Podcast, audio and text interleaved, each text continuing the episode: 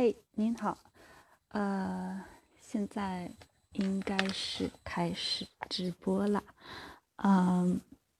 今天是二零二一年的四月四日，然后这应该是我的第二次直播，那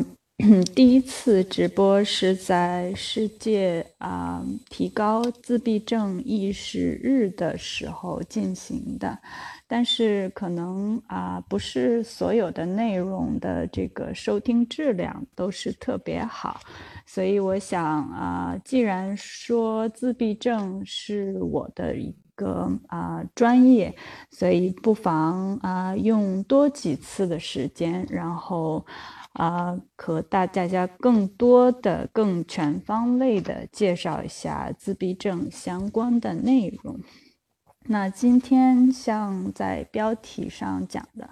主要就是来啊谈一下自闭症的定义和发展的历史。为什么要谈发展的历史？其实我想说的是，呃，很多时候我们现在谈到，尤其是在呃。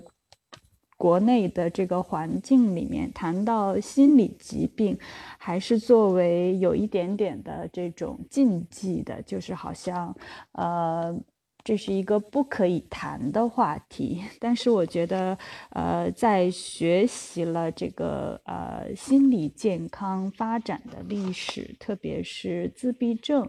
这个呃症状是呃怎么样发展的历史，能够帮助我们呃更好的回看一下我们现在的这个呃思维状态是在一个什么样的历史阶段。呃，所以，嗯，如果我们的现在的思维的状态和五六十年前的人的思维的状态差不多，我觉得我们可能就要，呃，做一个小小的反思，就是我们的想法是不是落后于我们这个时代的发展。所以我觉得，呃，谈一下呃精神疾病，特别是自闭症发展的历史，都是很有意义的。那同时呢，就是如果大家有什么问题，欢迎大家这个随时来提问。嗯，好，那还是简单的介绍一下我自己。那我的专业是啊心理学，然后在英国的心理学会是注册的发展心理学家。那可能大家听到心理学家这个呃这个词，可能会觉得不太熟悉。它就是所谓的 psychologist，也就是在心理这个行业呃。从业的这种，呃，从业的人和包括做临床、包括做这个研究的，都是 psychologist。那么它呢，和我们呃另外一个英语单词，可能大家要稍微的区分一下。这个单词就是 psychiatrist，这个是我们中文中所谓的精神病医生。那精神病医生，首先他是医生，所以他是受到医学院的这种啊教育，然后他的专长是精神科，就像有儿科、内科、外科，那所以呃。精神病医生和临床心理学家其实工作的内容有一点重复，都是针对我们人类的这个精神疾病来做出他们的判断和治疗。但是由于他们教育背景的不同，所以出发点也不同。那尤其在诊断和治疗的过程中，他们的这个着重点也是不同的。那在国内呢，呃，大家可能经常听到的这个，呃，呃，关于心理学的这个，呃，称谓是叫做心理医生，但是其实心理医生在英文中是找不到一个这种直接的对应的单词的，所以心理医生这个词可能有一点点啊，这个就是不是很准确。那，呃，所以呢，呃，我呢，在英国的工作经历，其实就是作为一个团队，我们的团队里呢是有这个临床心理。呃，临床心理学家，然后有注册的护士，然后还有一些呃专门负责各种疗法的这种治疗师，然后还有我，我作为发展心理学家，所以我们是这样一个整个的团队。然后来对自闭症，尤其是自闭症，但是对于其他的这个心理问题也有涉及，就是对于自闭症做出诊断、治疗和后来的辅助的这样呃辅助恢复的这样一个工作。所以呢，啊，我觉得我是很愿意把我这个专业里面的知识和大家分享一下的。所以自闭症是什么？我觉得可能大家看到了啊很多相关的信息，在影视作品中啊啊什么呀，可能也看到过一些自闭症的典型的形象。那自闭症呢，它被定义为一种广泛的发展障碍，但是我觉得这种定义对于我们普通人来讲，可能意义并不大。因为什么是广泛的，什么是发展障碍，这个都啊不是很好理解。那么啊，如果从呃实际的具体的例子来讲的话，那么自闭症的人群跟我们所谓的正常人群最大的区别就在于他的这个呃交流的方面，还有和人。接触的这个方面啊，是有一些它的特别的特点的。那么同时，它还有一些呃比较异于我们常人的这种行为。那。这只能说是自闭症，呃，这个人群非常笼统的这么一个特点。在做诊断的过程中，其实那是一个非常复杂的过程。我们可以找一次专门的时间来详细的讲一下，呃，自闭症是如何被诊断出来的。啊，这边有一个问题，说自闭症可以用药吗？还是参照精神病？那应该这样讲啊，自闭症本身，啊，我们其实是在专业的领域，我们认为自闭症是不能被治愈的，所以呢，啊，自闭症可以，它的症状可以减轻，呃，但是，呃。它的整个的这个自闭症这个病症是不可以痊愈的。那么，针对你要啊解决的症状啊，如果是自闭症核心的症状，比如说社交障碍，比如说语言表达障碍，那么这样的情况用药是没有用的。但是有一些自闭症的人群。呃，是的，是要对症治疗。那么，对于自闭症的人群，很多人很。焦虑，他的焦虑感比较强，然后他可能会呃抑郁的情绪啊，有的时候可能还有会有一些，比如说癫痫呐这些其他的并发症。那这些并发症是可以用药物来控制的，但是自闭症本身是没有办法用药物来治疗的。所以呃这个问题很好，但是呃这个也是一个很难去用一两句。句话来回答的问题，所以简单来讲就是，呃，可以用药啊，但是呃，用药并不是针对自闭症本身，而是并发症。那么狂躁、焦虑用什么药 啊？这个也是一个很好的问题，但是呃，我要。这个我觉得和今天要直播的内容呢关系不是特别紧密，呃，如果您愿意的话呢，可以留一个您的联系方式，我可以啊联系您。那但这里可以很快的提一句，就是。啊，狂躁、焦虑，用药的话，呃，也是看您是去看精神科医生，还是去看临床心理学家。对于心理学家来讲，我们一般是不用药物来帮助你缓解症状的，但是精神科的医生可能会根据你个人的症状给你啊开出一些药来。那么自闭症会有怎样的癫痫啊？不是所有的自闭症人群都有癫痫的，但是呃，自闭症人群的这个癫痫的比例比较。高，然后这个程度也各有不同，所以其实很难讲是由于自闭症他开始有了癫痫的情况，还是啊他癫痫的这个情况，那么在某种程度上促进了自闭症的表现。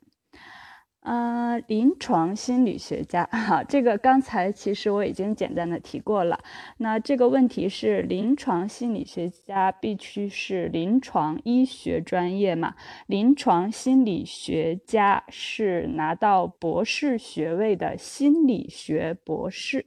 所以，临床心理学家其实不是医学院毕业的。那么，您想问的这种临床医学专业毕业的，应该是精神科医生。那么，他是医学专业毕业，然后选修了精神科，这样。所以，啊，临床心理学家不是医生，啊，那么，呃，神经病科的医生他也不是心理学家，大概是这样。好。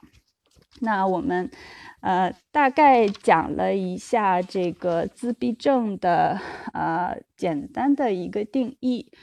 呃，然后我们啊，现在就可以大概的，呃，把自闭症的历史给大家介绍一下。其实，呃，我很想知道的是，这个我很想去做这方面的研究，就是看自闭症在中国的历史。但是，呃，关于这方面的信息可能不是很好，呃，这个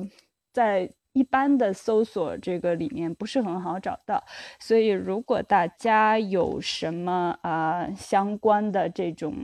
信息，如果可以和我分享的话，我会非常感谢。那么呃，在。呃，国际上来讲，应该说对于自闭症的症状的描述，在很多文献中都出现过。那么最早可以在欧洲追溯到呃十六世纪，呃，甚至是更早的时候。那么有很多这个呃文献中会啊描述出这个呃有一些特殊的人群。那么这个人群。呃，他们的表现在我们现在看来就是这个自闭症的情况。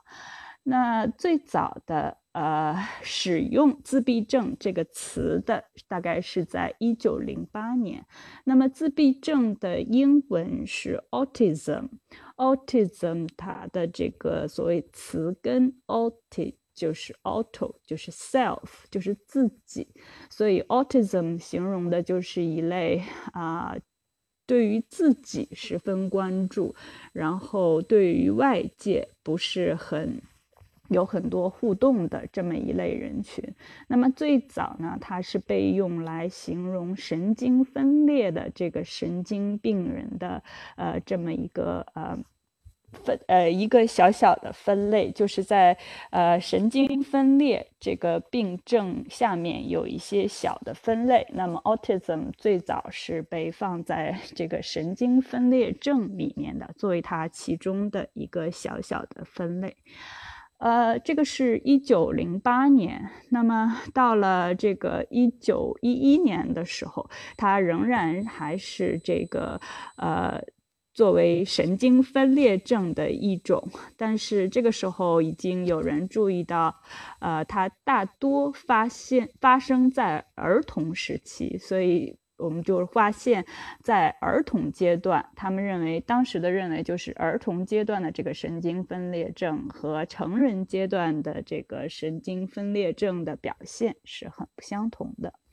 然后到了这个一九二六年的时候，最早就在科学文献中出现了对于呃六个小朋友的一些描述。那么这些描述，现在我们看来，其实就是呃符合了对于自闭症啊这个人群的一些描述。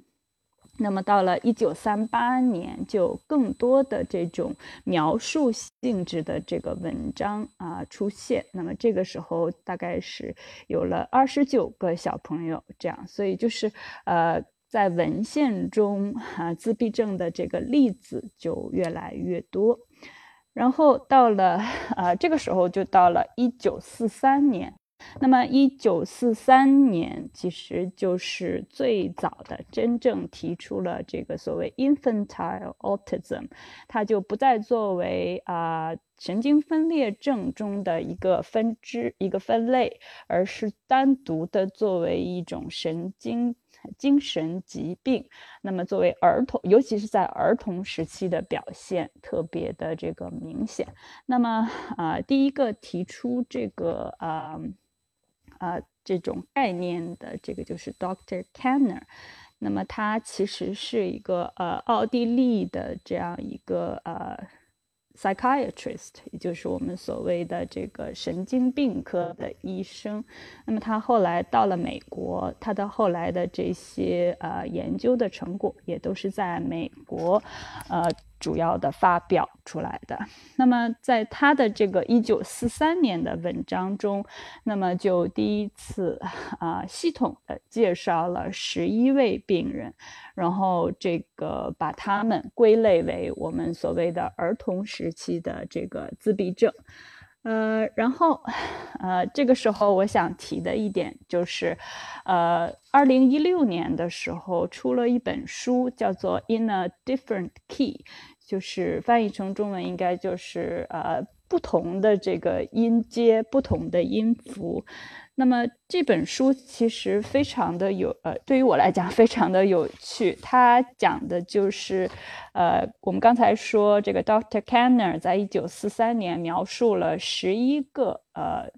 小年年龄很小的病患，那么其中的 case one 第一个例子，那么就被这个呃一对这个呃记者找到了，那么他们就呃通过描述他的这个第一个案例的这个呃人生的历史，然后把整个呃。精神疾病和自闭症在美国和欧洲的这个发展，大概的做了一个描述。所以这本书，呃，对于想要了解自闭症的这个历史的人来讲，这个应该是一个呃非常好的一个呃信息的来源。但是可能现在还没有中文的译本。呃，所以就大概的给大家介绍一下我们的这个世界上第一个真正的被诊断为自闭症的小朋友。那么这个小朋友呢，啊，他是一九三三年出生在美国的。那么他出生之后。他的家长就发现他和其他的小朋友有所不同。那这个时候我就要提醒大家注意的是，这个时候是一九三三年，呃，那么这个时候对于自闭症在美国社会也是一种禁忌。呃，当然那个时候的人们并不了解自闭症，但是任何精神方面的缺陷也好。异常也好，呃，都被作为精神病。那么当时主流的这个医学观点就是，所有这些人都要终生在这个呃神经病院里度过。我们可能看过很多呃影视作品，那么在这个影视作品里面，呃，我们都会看到这个神经病院都是这个属于戒备森严，然后里面的病人。啊，没有什么自由，然后每天被大量的用药。那么关于这个，呃，欧美的这个神经病院的这个呃概念的发展，啊，一直到后来的这种改变，我觉得也是一个很有趣的话题，我们以后可以再提。那么回到这个呃第一个案例的这个小朋友。那么他到了三岁的时候，他的父母其实就把他送到了一个专门的这个儿童精神病院里面去，呃，但是，一年之后，他的父母就把他给接回家了，因为觉得他在这个，呃，这个精神病院里，其实这个好像，啊，他的发展没有。得到很好的支持。那么这里要提到的就是他的家长，其实他们所作所为其实是超越了他们这个时代的认知的，所以是非常不容易的。呃，因为当时主流的这个呃。理论像我们刚才讲的，就是，呃，只要你呃有异于常人，那么你就应该被啊消除，啊不要在社会里面啊和大家正常的交往，呃，但是这个小朋友，他的父母对他的观察非常的细致入微，然后把他从这个精神病院接回来之后。啊，其实就联系了当时的这个 Doctor Kanner，呃，他是当时已经在美国成为非常呃，应该说是第一个儿童精神病医生，因为呃。这个时候，我们也要看到，它还是有一个时代的局限，就是最开始精神病科里面是不分儿童跟成人的，认为呃儿童跟成人在呃诊断啊、治疗啊这个方面都应该是应用同样的原理。那么在这个 Doctor Kenner 的这个啊影响下，我们其实才有了呃儿童儿科的这个精神科，所以呃。这个我们第一个案例的小朋友的父母，那么就联系到了 Doctor Kenner，然后 Doctor Kenner 就啊见到了这个小朋友，然后啊从这个小朋友开始，把这十一个啊案例，那么啊通过他的总结啊把他们定义成为这个自闭症。那么这个小朋友他本人，呃，他其实是非常典型的自闭症的表现。比如说，他对音乐特别敏感啊，然后可以这个心算一些乘法呀，呃，所以他其实呢，呃，是属于我们这种高功能的自闭症，呃，有一点像我们后来啊经常提到的一个概念，叫做 Asperger's。呃，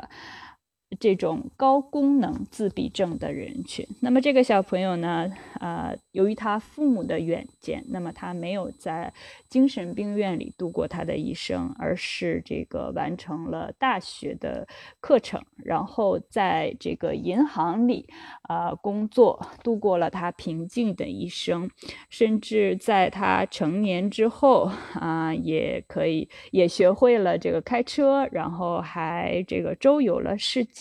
所以这是一个呃，怎么说？非常幸运的小朋友，因为他的家庭对他的支持，家庭对他的爱，然后也没有呃根据主当时主流的这个思想把他送到精神病院里去，而是在他们不断的支持下。度过了幸福的一生。当然，我们要说这个小朋友很幸运，还是因为，呃，在很大程度上也是和他的这个家庭的情况有关。那么，他的家庭是属于比较富裕的，比如说他工作的银行其实就是他们家里的银行，所以就是他的同事也好，他身边的人也好，都是对他这个啊关爱有加。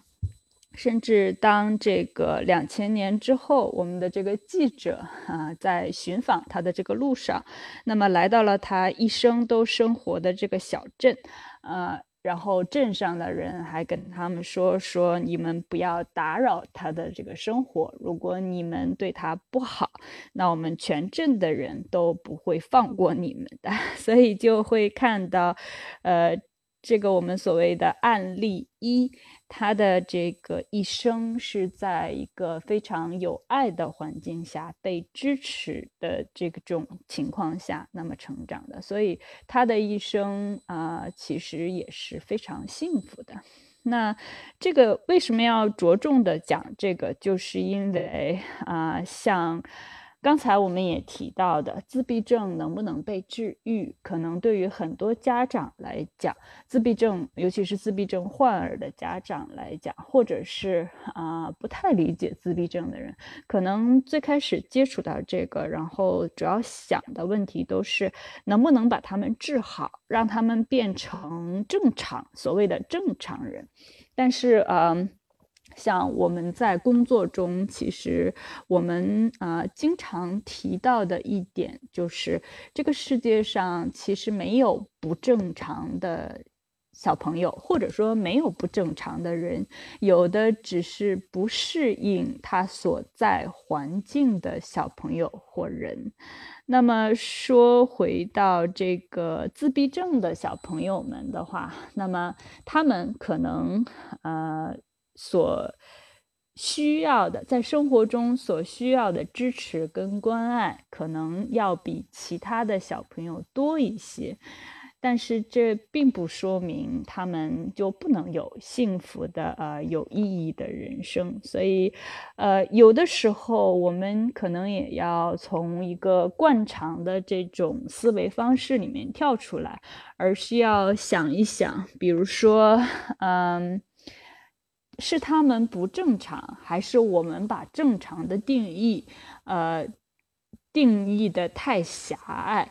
那我们是想要一个什么样的社会？是这个社会上所有的人都是呃一样的，所谓正常吗？这是一个呃理想的社会吗？所以，呃，我觉得对于我来讲，那么这个呃。关于自闭症这一个症状的思考啊，有时候可以影响到我们对整个人生的思考，甚至是我们自己要怎么看待自己和身边的人，所以是非常有意义的。那。好了，说回到这个呃自闭症的历史，在一九四三年，自闭症的这个定义第一次被确定下来。那么十一个小朋友，呃，被描述了一下。那么这个时候，啊，我们的 Dr. Kenner 不光是描述了这个，呃。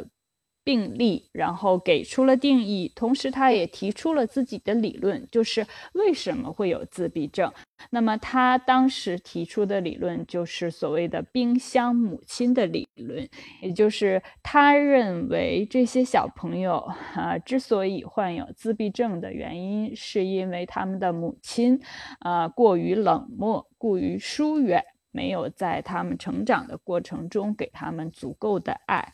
啊，然后他还进一步描述的就是这些母亲可能都是属于受到高等教育，然后呃自身有一些情感的问题等等等等。那么这个呢，其实就是有一定的局限性，因为他只看到了那么他所看到的这个呃病例的这个人群，呃，所以他的这个理论的提出虽然有他这个数据的。基础，但是这个数据的这个采样可能是这个比较小的一个这样一个样本，但是这个理论，呃，很快就流行开来，甚至。于说，可以说影响了后面的三十年左右对于自闭症的这个理解，甚至可能在现在的社会，还有很多人认为自闭症不是一个真正的病态，而是只是因为他们的父母没有做到他们应该做的事情。那我提这个就是，呃，像我刚才说的，我们有时候要。从历史的角度来看一下，我们的这些观点，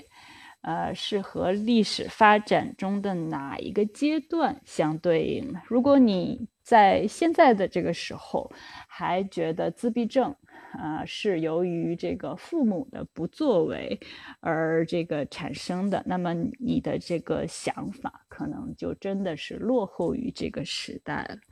呃，为什么这样讲？就是因为其实，呃，一九四三年我们第一次有了自闭症的这个定义。那么，其实，在一九四四年，在欧洲，啊，一位德国的这个啊儿科医生 Hans Asperger，其实就是这个，同时也描述了一群这个呃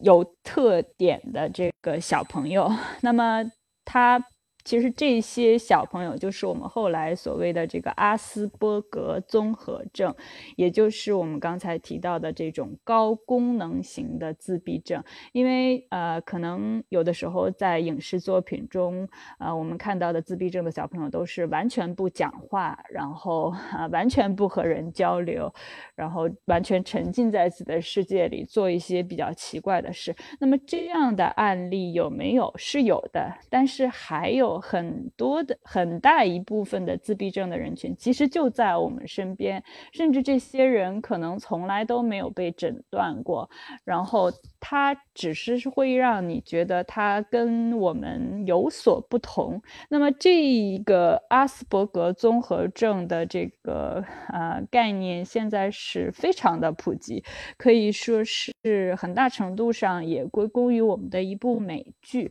就是啊生活大。爆炸 （Big Bang Theory）。那么在这个里面，我们知道有这个一个人物 Sheldon Cooper，那他就是一个呃，怎么说，是一个非常呃真实可信的这样一个自闭症的这个呃典型的形象，阿斯伯格综合症的典型的形象。那看过这部剧的朋友可能会觉得，呃。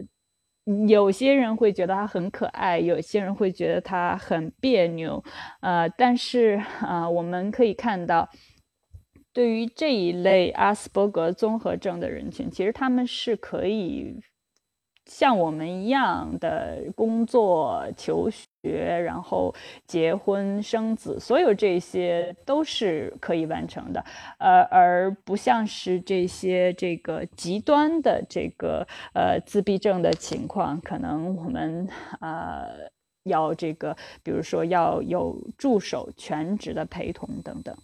呃，同时呢，呃，还想提一下，就是这个。呃，生活大爆之啊之后，那么我们现在有了一个衍生剧《Young Sheldon》，那么其实就讲的是 Sheldon 小时候的故事。其实这部剧。对于这个人物的刻画也是非常的真实可信的，所以，我们如果呃看一下这样的这个影视剧，其实可以很好的回想一下，呃，自己身边的人，可能自己身边就有一些比较特别的啊小朋友，或者说比较特别的这个呃。同学也好，那其实他们有可能就是没有被诊断的自闭症，所以真的自闭症离我们的生活很近。那么，呃。美国的这个二零零九年的这个统计数据里面，自闭症的发病率就已经是百分之一，所以真的不是一个很罕见的病症。呃，至于到了这个二零二零年的时候，美国国家的官方统计就已经到了五十分之一，所以这个比例就已经非常的高。那同时，自闭症的这个，呃，比例里面，男生要比女生高三到五倍，所以，啊，可以从这个角度来讲，可能。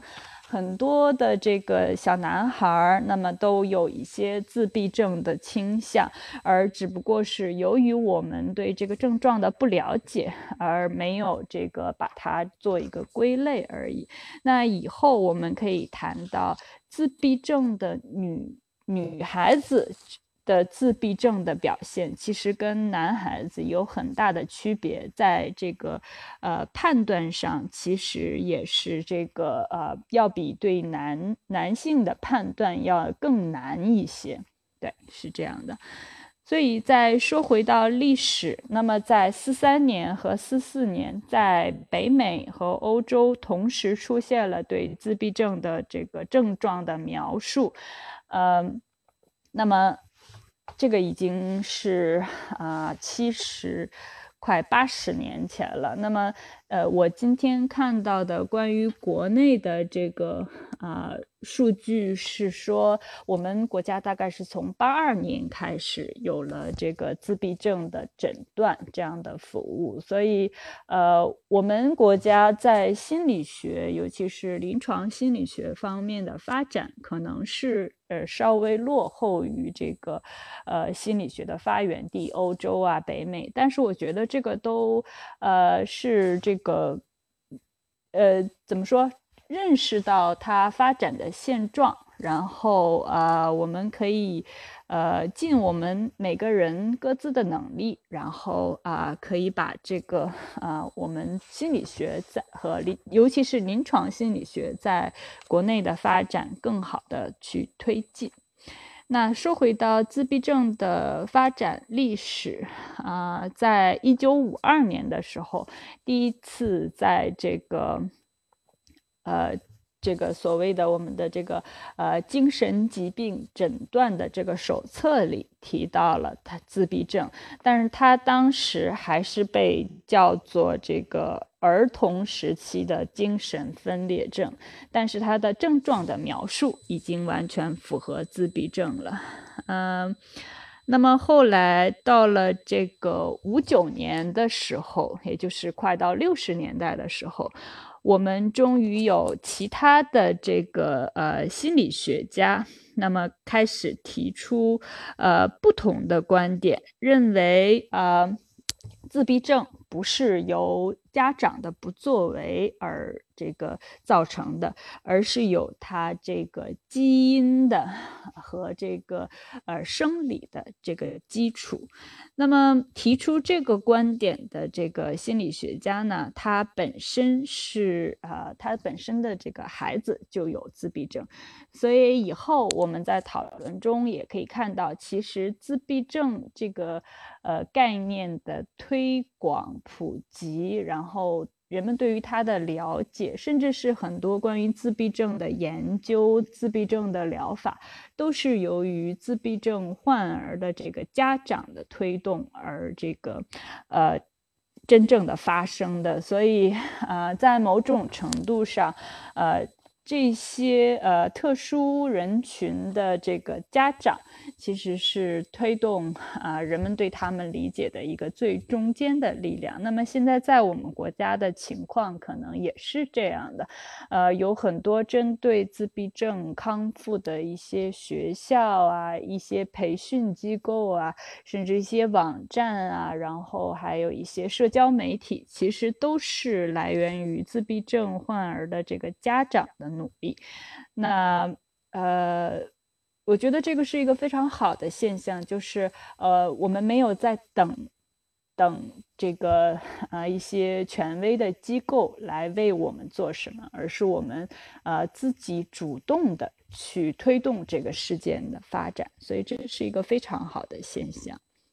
那回到六十年代，那么六十年代开始对自闭症的认识有所不同。那么也同时也是在六十年代，那么呃，美国的国家啊自闭症儿童呃协会也就第一次的这个成立了，有了这个家长的聚会。那么很多的关于自闭症的一些政策啊、法规啊、研究都是由这个组织来推。推动的，那么在六十年代也有了这个更多的呃，针对于这个自闭症儿童的一些啊所谓的疗法，也就是帮助他们减轻一些症状的这种行为学的疗法也开始这个产生了。但是，呃，这个是要到八十年代才真正的被推广开来。那么到了七七年的时候，那么第一次在，呃，孪生子这个，呃。身上做了这个所谓的心理学研究，那么这样的呃卵对于孪生子的研究，在很大程度上啊都是推动了呃我们对于这个人类自身的认识，也就是对于很多现象，我们都很想知道它到底是天生的还是后天的。那么对于孪生子的研究，就是他们的这个基因情况是非常相似的。那么我们可能就要看是不是能够改变一些环境的影响来看，呃，某一某一个特征是否是天生的还是环境的影响。那么通过这种孪生子的研究，我们就会发现，其实自闭症大。绝大部分都是这个天生的和生物学的这个基础，呃，主要是在这个大脑发育的过程中啊出现了一些偏差，所以导致了我们有这样一个特殊的人群。那么，同时也是在七十年代，呃，我们的一个这个呃英国的心理学家提出了呃自闭症。也就是我们现代的这个自闭症认识的这么一个核心概念，也就是说，自闭症的特点是他在社交和与人交流方面，呃。有缺陷，还有一个非常重要的缺陷是想象力。这个可能是我们平时这个呃在媒体中啊主流媒体中很少会提到的。这个以后我们也可以去做这个呃一些呃解说。那么这个呃英国的呃心理学家 Dr. Lorna Wing，其实他也是自闭症呃儿童的家长。所以我们会看到许多这个嗯自闭症儿童的家长，不仅是从其他方面，甚至也成为这个呃行业呃科研领域里的这个领军人物。所以啊，他们的作用是非常巨大的。然后在八零年的时候，我们的诊断手册里。那么第一次，嗯，是非常明确的提解释了怎么样来判断儿童阶段的这个自闭症。那么，呃，到了这个，啊，同同样也是在八十年代，我们现在非常有。怎么说？非常呃流行的这种行为学的疗法 ABA（Applied Behavior Analysis Therapy），那么就开始真正的成型了啊。但是，呃，我们想提一点的就是，虽然这个。ABA 这个疗法对于啊有一些自闭症儿童的这个行为能够有所校正，但是这个它并不适合于所有的自闭症儿童，而且呃很多有一些家长会啊用很大的这个时间和精力去全职的学习这些疗法。然后，呃，但是呢，在日常生活中对它的使用又不够的这个用心，就导致于好像。呃，有一点本末倒置，就是说，呃，像我们刚才提到的，对于自闭症的人群，其实最主要的是根据他每个人不同的特点，做出相应的这种支持和关爱。那如果你把希望寄托在某一家专门的机构，那么这个可能并不能给你的日常生活带来任何的改变。所以，其实，在我们的工作中，我们主要做的是诊断。对于我们来讲，诊断要比所谓的治疗更有意义，因为每一个自闭症儿童或者是患者的表现都是不同的，所以。呃，即使你可能是自闭症患儿的家长或者是研究人员也好，那么你见过一个自闭症的呃患者，你就真的只见过一个自闭症的患者。那每一个人的情况都非常不同。像我们应该说，在我这几年的工作中见到几百个病例，那么每一个都各不相同。所以，呃。把所有的希望寄托于一种疗法，那么这个可能是一个不太现实的这样一个想法。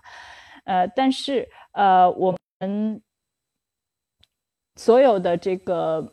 呃，这些疗法也好啊，对于他对于自闭症这个知识的理解也好，我们觉我们觉得最终的目的都是好的，就是更好的让这个自闭症的儿童或者是人群能够呃更好的去融入生活。但是我们要说的是，没有一个绝对的疗法也好，或者是理论也好，可以解释所有人的问题。那同样是八十年代，自闭症这个概念就变得更加的普及，尤其是在美国，是因为这个时候上映了一部电影，叫做《Rain Man》雨人。呃，那也当年应该是获得了一些奥斯卡奖的关注。那么这部电影的这个流行，也使更多的人看到了自闭症的这个人群的特殊表现。但是这个电影也有一个问题，就是像我们刚才说的，呃，自闭症人群的表现非常的不同。那么也不是所有的自闭症的患者。都是有一些所谓特殊的天赋，比如说《雨人》这个电影里，那么这个呃，他所表现的这个自闭症患者的天赋，就是比如说可以快速的呃数数数目，比如说呃火柴呃撒到地上，然后他马上就可以数出是多少根火柴。那么，呃，不是所有的自闭症的患者都有这样特殊的技能的，呃，所以在一定程度上，它也让这个自闭症的，嗯，怎么说，自闭症的患者的，呃，就有了一种所谓的，呃，固有形象 （stereotype）。呃，其实很多在日常生活中我们见到的自闭症患者，应该说你可能都没有一个啊，你可能如果怎么说没有特别深入了解的话，可能你都看不出他是一个自闭症的这个患者。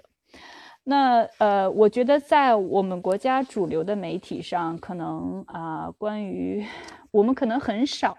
偶很偶尔才会见到一些自闭症的人群，那么一般也都是情况比较严重的，所以呃我们才会有一种误解，就会觉得自闭症离我们非常远。呃，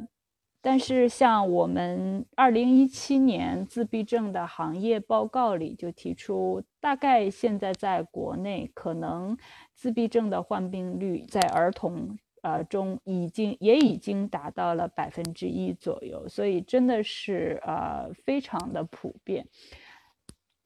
呃，那么再说回到自闭症的历史，哦，这算那 sorry 呃，所以说到的是这个自闭症非常的普遍，但是我们在主流媒体中，尤其是看到的我们这个呃中国人的这个自闭症的患者就非常少。呃，我觉得这个现象可能啊有各种各样的原因吧，呃，可能就是这个在中国自闭症的人群可能还真的。缺少这么一个有代表性的人物来作为发言人，为这个团体，呃，来发声。那么在英国，其实呃，BBC 有一个非常著名的自然节目的主持人，他本身就是这个自闭症的患者。那么借由这样的人的影响力，其实他也是为英国的这个呃自闭症协会来代言，成为他的这个啊。啊，宣传大使，呃，所以才让自闭症有更呃自闭症人群吧有更大的这个社会影响，呃。所以，所以也就是说，我为什么很想借由这样的直播也好，然后做呃其他的专辑节目也好，来来认识更多国内的自闭症的人群，不仅仅是啊小朋友和家长，像我刚才提到的，我们国内的这个诊断可能嗯最早是八二年。那么这个时候的小朋友，他们现在可能也已经有四四五十四五十岁都有可能。那怎么说呢？呃，自闭症的诊断真的是在全世界范围内，也是在八十年代可能呃才真正开始普及。所以呃，成人里面自闭症的比例，呃，诊断的比例可能会。相对较低，但绝对不是说成人，我们现在的这个成人就呃怎么说没有自闭症，而只是因为在我们成长的过程中，可能这个自闭症的诊断服务还没有那么普及，所以我们没有得到这个诊断。像我在工作中接触到的这个年纪最大的到我们这里来做诊断的是一个七十多岁的老先生，那么老先。先生的一生也很平淡，然后是一个工程师，但是总觉得啊，对自己。的这个行为跟别人的不同啊，和有一些迷惑。那么最后他是得到了这个自闭症的诊断。那老先生本人是很感谢我们，觉得我们帮助他理解了自己。老先生的夫人也是呃非常觉得这个呃诊断的这个过程是非常有意义的，是因为啊他一直不理解为什么老先生爱他的这个方式和别人不一样。那么，经过我们的解释之后，那么他会发现，其实是老先生，呃，在这个表达情感的方面，那么是稍微有益于这个最普通的大众的。所以，呃，对于成人来讲，啊，有时候这个诊断也会帮助你啊，理解很多自己生活中的这个迷惑。所以，呃，如果，呃，比如说收听这个节目的，呃，有一些是。这个已经成年的朋友，那么你觉得自己有自闭症的倾向，也欢迎你和我联系。那我在国内是没有行医的执照，所以并不能给你一个官方的诊断。但是啊，我们怎么说？借由我们的交流，可能呃，你也帮助我更好的理解中国的自闭症的人群。那么我也可能用我的专业知识帮助您。您更好的理解您自己，所以呃，在这里就是每一次在节目中，我可能都这样提，就是如果您想啊联系我，然后哪怕是了解一些关于自闭症的情况，或者是说呃想把您啊的这个经历讲给我听，我都会非常的开心，因为我觉得呃在。中国的这个自闭症发展的历史，真的现在还是一个这个空白。可能，呃，我希望我可以尽我自己的一点力量，然后也帮助这个自闭症的人群更好的发生。好，那说回到呃自闭症发展的历史，那么八八年《雨人》这个电影啊出现了，那么。到了九零年的时候，在美国已经在特殊教育服务里就包括了这个自闭症的人群的这个呃服务。然后到了九四年，呃，诊断手册里就包括了这个阿斯伯格综合症。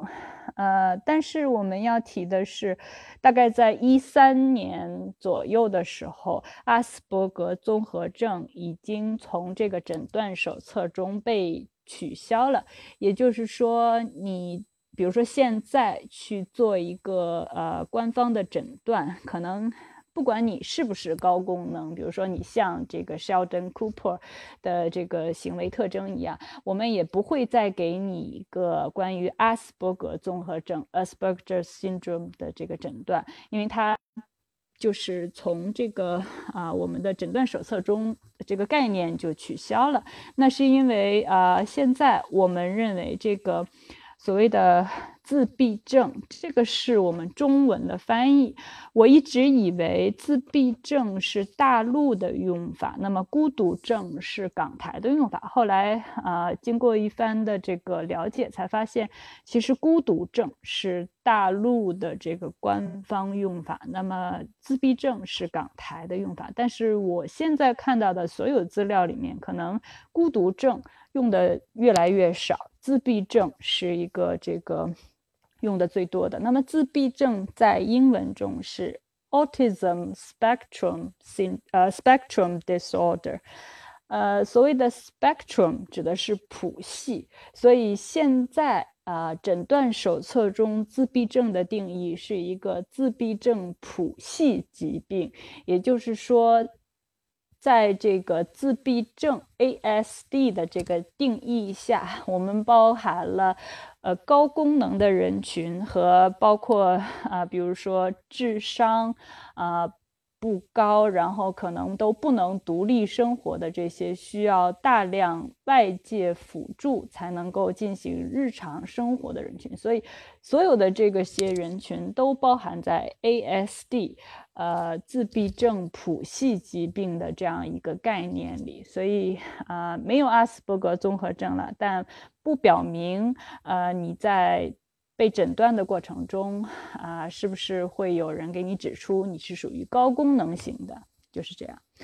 那么九十年代自闭症的发展还有一点非常重要，就是九八年的时候，英国非常权威的这个医学杂志《柳叶刀》里面。呃，发表了一篇文章。那么这篇文章呢，就把自闭症的啊发生和一种疫苗的这个呃联系起来。也就是说，他认为是呃因为打了这个疫苗，所以很多小朋友才得了自闭症。那么到了这个。九八年开始了这个观点，那么很快就有各种各样的不同的这个角度的这个出发的人群，那么，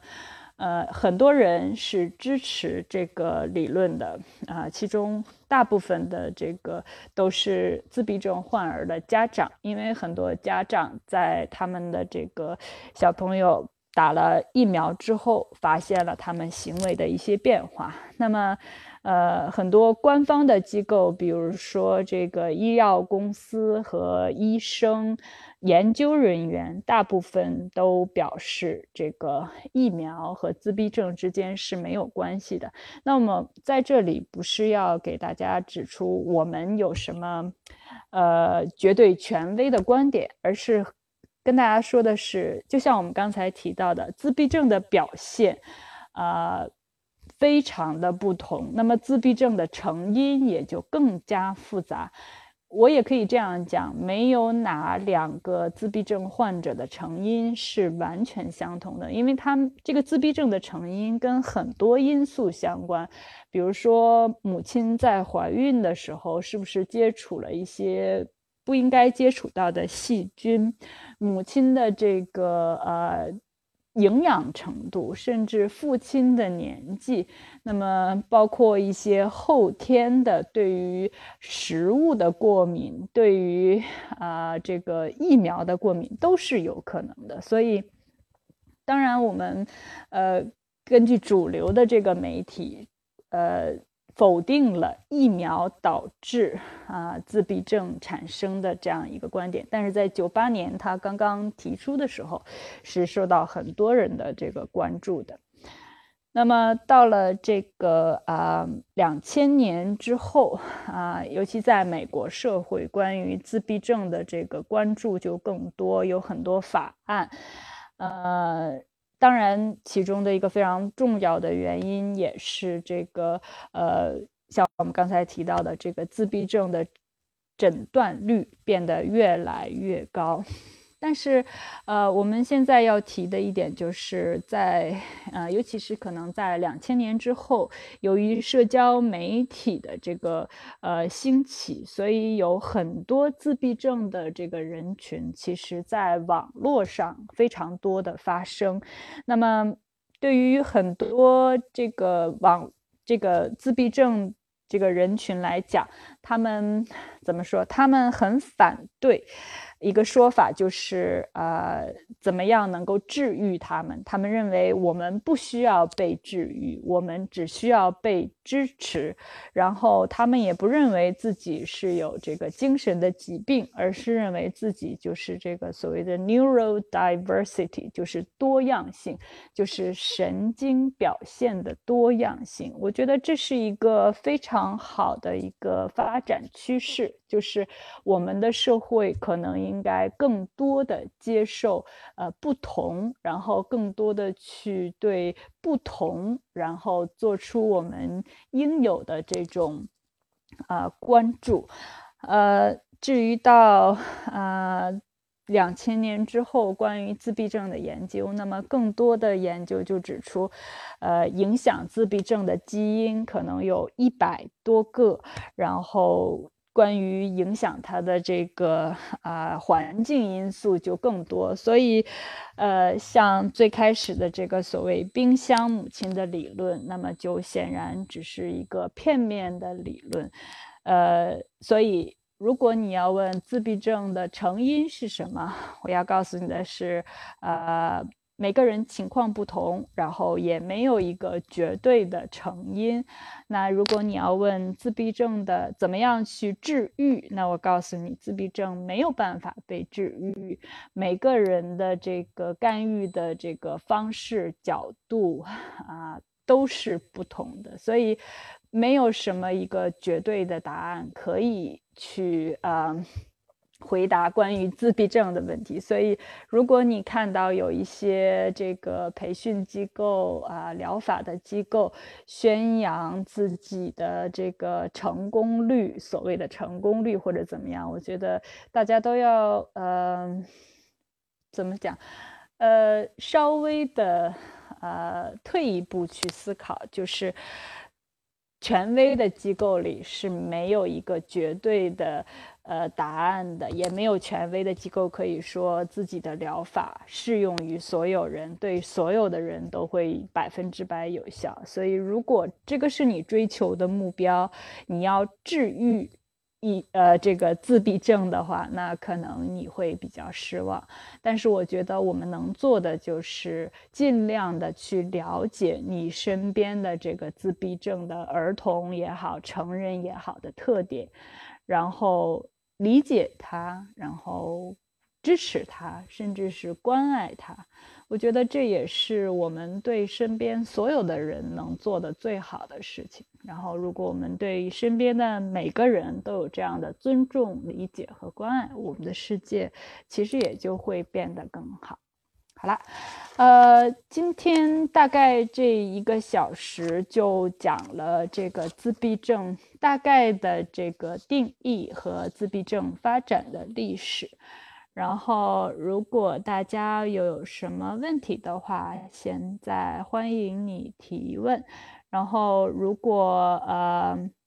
你想用其他的方式联系我，或者是分享你的这个，或者是身边人的自闭症的这个经历，那么也呃欢迎你给我留言。然后，呃，今天的内容就是这么多，谢谢您的收听，然后我们下次再见。